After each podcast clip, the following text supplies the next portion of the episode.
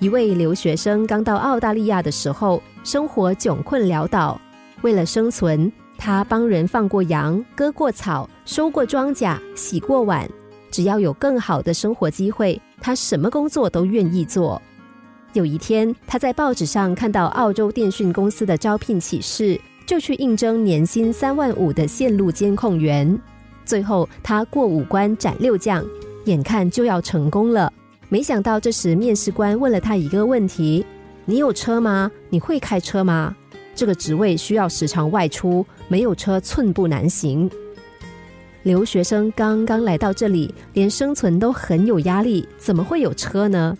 但为了争取到这个条件非常好的工作，他回答说：“有，我会开车。”主管说：“恭喜你，四天之后你可以开着车来上班了。”在四天内买车并学会开车，谈何容易？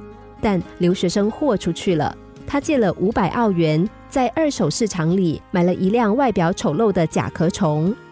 第一天，他跟朋友学习了简单的驾驶技术。第二天，他在一块大草坪上模拟练习。第三天，他歪歪斜斜的开着车上了公路。第四天，他驾着那辆旧车到公司报道了。几年之后，他已经是澳洲电讯的业务主管了。暂且不管他是什么时候考到驾照的，但这个故事想比喻的是，越是艰困的环境下，越能够培养出难得的人才。光芒四射的钻石，都是在地壳深处经过了数千年高温高压考验的结果。如果这个留学生遇到困难就放弃了，那也不会有后来的成就。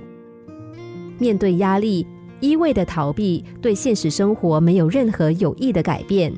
与其被压力压倒，不如坦然应对，懂得承受压力，才能够坚强的扛起生命。一个人如果在被逼得山穷水尽的地步时，依然能达成所愿，他就具备了卓越者的能力。心灵小故事，星期一至五下午两点四十分首播，晚上十一点四十分重播。重温 Podcast，上网 U F M 一零零三 t S G。